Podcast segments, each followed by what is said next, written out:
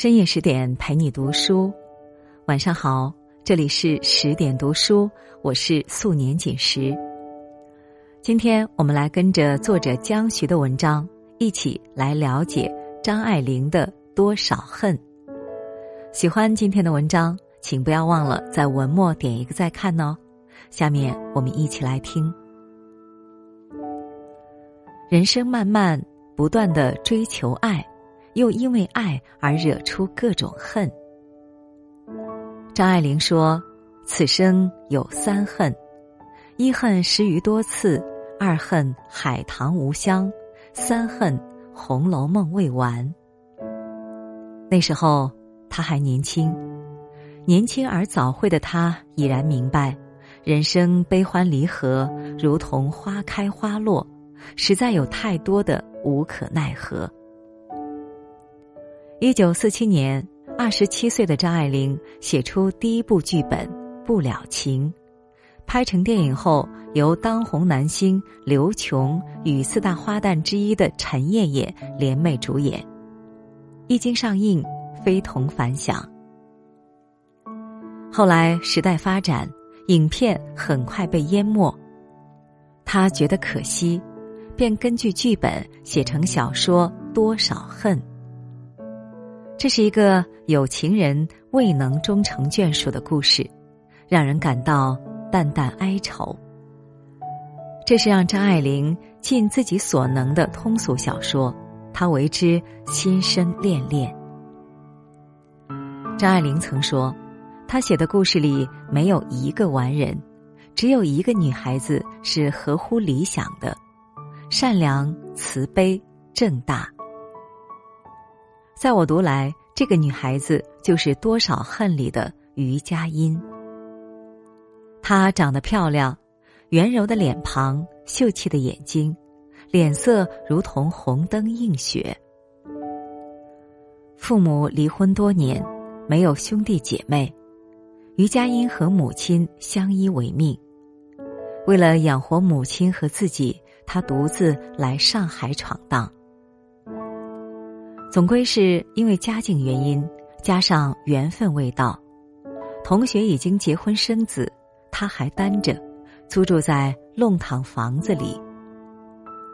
冬天房间里比外面还冷，一个人过得冷冷清清、凄凄惨惨，但她并不怨天尤人。由闺蜜介绍，她找到一份做家庭教师的工作。那人家住小洋房，华丽又精致。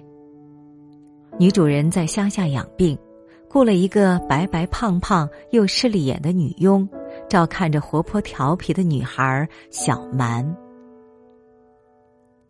男主人夏宗玉忙生意，佳音去上了几天课都没有见到他。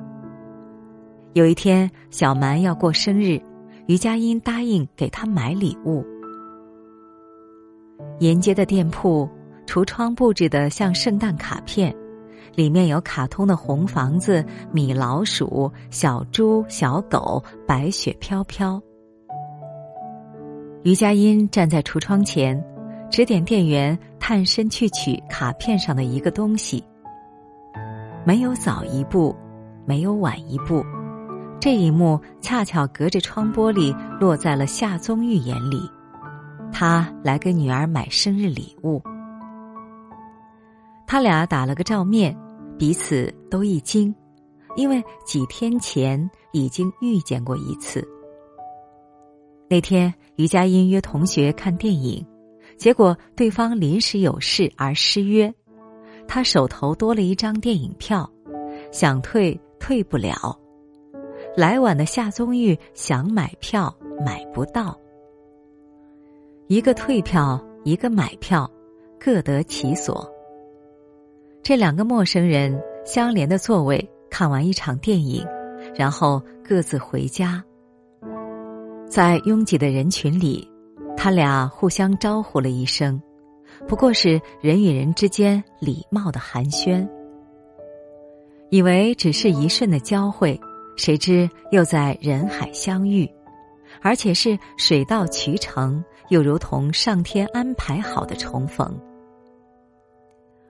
于佳音很快知道，这位相逢不如偶遇的先生，这位执意开车送自己回来的漂亮先生，正是自己学生小蛮的父亲。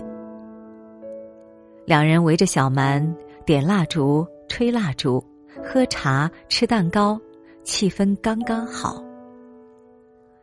有时候，成年人的感情无需语言，因为彼此能够心领神会。书上写道，两人其实什么话都不想说，心里静静的。讲的那些话，如同折给孩子玩的纸船，浮在轻而深的沉默的水上。所有的故事都从一场相遇开始，美丽的邂逅也只属于初初相遇。夏宗玉长得像舞台上的文天祥。人到中年，添了风尘，眉目柔顺了些。年轻时，他遵从父母之命，娶了一个乡下女人。他没有知识，没有涵养，常年病恹恹，脾气也古怪。有个可爱的女儿，住着宽敞的洋房，可这家像小孩子搭积木，毫无烟火气息。一年年。就这么过来了。自己办药厂，家里有女佣，出门有司机。别人羡慕他事业有成，却看不到他的婚姻苦闷。小蛮生病发热，不停的喊着“老师，老师”。夏宗玉听着，有种心事被孩子道破的感觉。他上门恳请于佳音去自己家住几天，以便照顾小蛮。孩子睡着，他坐在灯下拆自己的围巾，给小蛮打手套。之前答应了孩子的。夏宗玉伸出双手，让他把绒线绷在自己手臂上，一绕一绕。温暖的手套慢慢的打。清浅的话语，闲闲的说。两人聊着孩子各自的年龄、心情，俨然是家人闲坐、灯火可亲的模样。小蛮退热后，于佳音就搬回去。夏宗义买了衣料，登门酬谢。他是细心的男人，上次来看见热水瓶破了，这次便带了一只过来。在简陋的房间里，两人吃着热乎乎的年糕，说说笑笑。如果彼此有所温存，贫贱夫妻的烟火要胜过豪门配偶的冷漠。夏宗玉给渔父在厂里安插工作，有几次三番掏钱周济这个年轻时抛弃妻女。老了找上门来给女儿惹麻烦的无赖父亲，一个经历沧桑，一个仍然年轻，两人内心都有创伤，两人也都内敛，对爱闭口不提，感情却行云流水的向前发展。夏家的女佣向来见风使舵，又喜欢挑拨是非。之前主动巴结的好老师，很快变成了他嘴里的狐狸精，然后回乡下向太太告状去了。谈情说爱是两个人的事，谈婚论嫁却会涉及旁人，何况是已婚人士的情爱。夏宗玉跟于佳音坦诚相告，自己和妻子没有感情。当初也是为了结婚而结婚，所以一直想要离婚。自从认识了他，更是坚定离婚的心。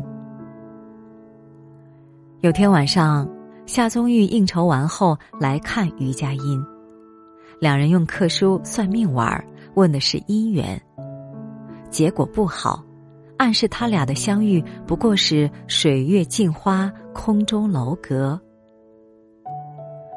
故事里的人为爱而痴心，他不迷信，抓住他的手说：“我们绝不分离。”写故事的人冷眼俯视笔下的痴男怨女。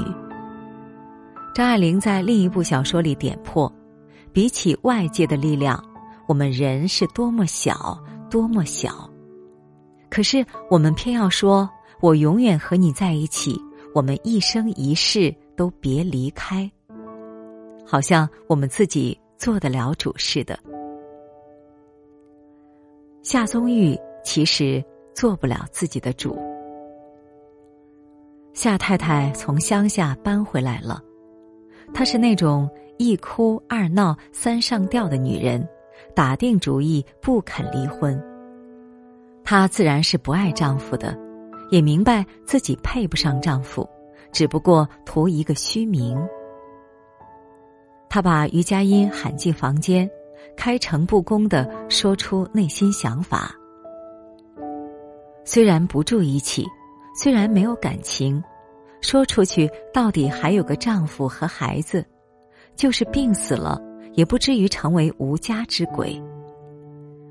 又哭着恳求于佳音，求于佳音等几年，等他死了再跟夏宗玉结婚。见于佳音没有妥协的意思，夏太太搬出孩子这个杀手锏。她提醒于佳音，现在孩子还小，可别等他长大后恨自己的父亲。这一招戳到了于佳音的痛处，他就是个单亲家庭长大的孩子，他恨不负责任的父亲，他太知道恨的滋味了。站在黄昏的窗前，他生出一份幽冥的智慧。通过余佳音的挣扎，张爱玲写出了人性的复杂。一念，他希望夏太太快点死掉。这一念刚生出，他就意识到了自己的卑鄙。又一念，他觉得自己应该等着，可是等一个人死。稀里糊涂的等着，算怎么回事？一念，他觉得应该考虑夏宗玉的感受；又一念，他想到小蛮将来对父亲的看法。七情六欲面前，人是万念丛生的动物，一念可成魔，一念可成佛。人性的善，最终占取上风。为了成全病重的夏太太，为了不让小蛮将来恨自己的父亲，于佳音最终决定离开。他觉得自己离开了，夏太太就能放宽心，说不定病就会马上好，就可以活下去。当夏宗玉买了一套新碗筷，打算以后常来于佳音这里吃饭时，他却告诉他。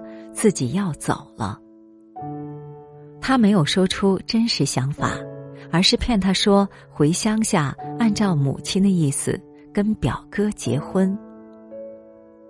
至此，夏宗玉觉得自己做了一个梦，以为地久天长，其实只是一刹那。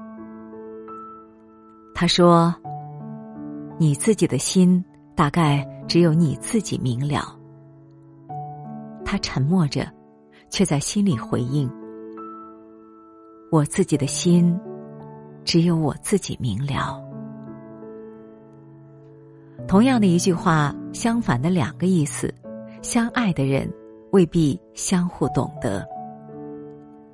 当夏宗玉转身出门后，他才痛哭起来。这个把悲伤留给自己的女人。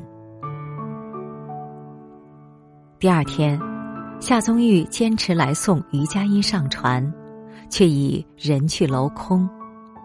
空荡荡的房间里剩下些凌乱残片，印证曾经的流光。他俩的故事还没正式开始，就这样结束了。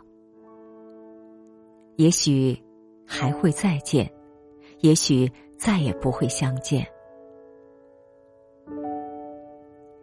读完这篇《多少恨》，不禁想起南唐后主的两句词：“多少恨，昨夜梦魂中。”还似旧时游上苑，车如流水马如龙，花月正春风。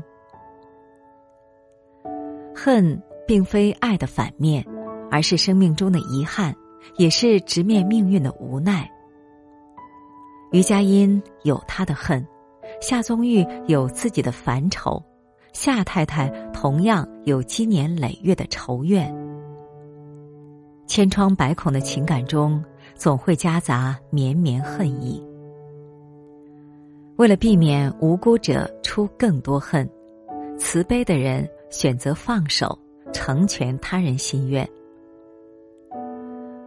有人说，世上的婚姻多半是不成功的，要么苦于终成眷属的厌倦，要么苦于未能终成眷属的悲哀。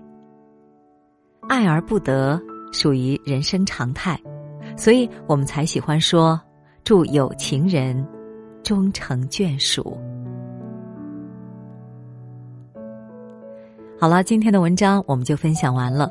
更多美文，请继续关注十点读书，也欢迎把我们推荐给你的朋友和家人，让我们在阅读里遇见更好的自己。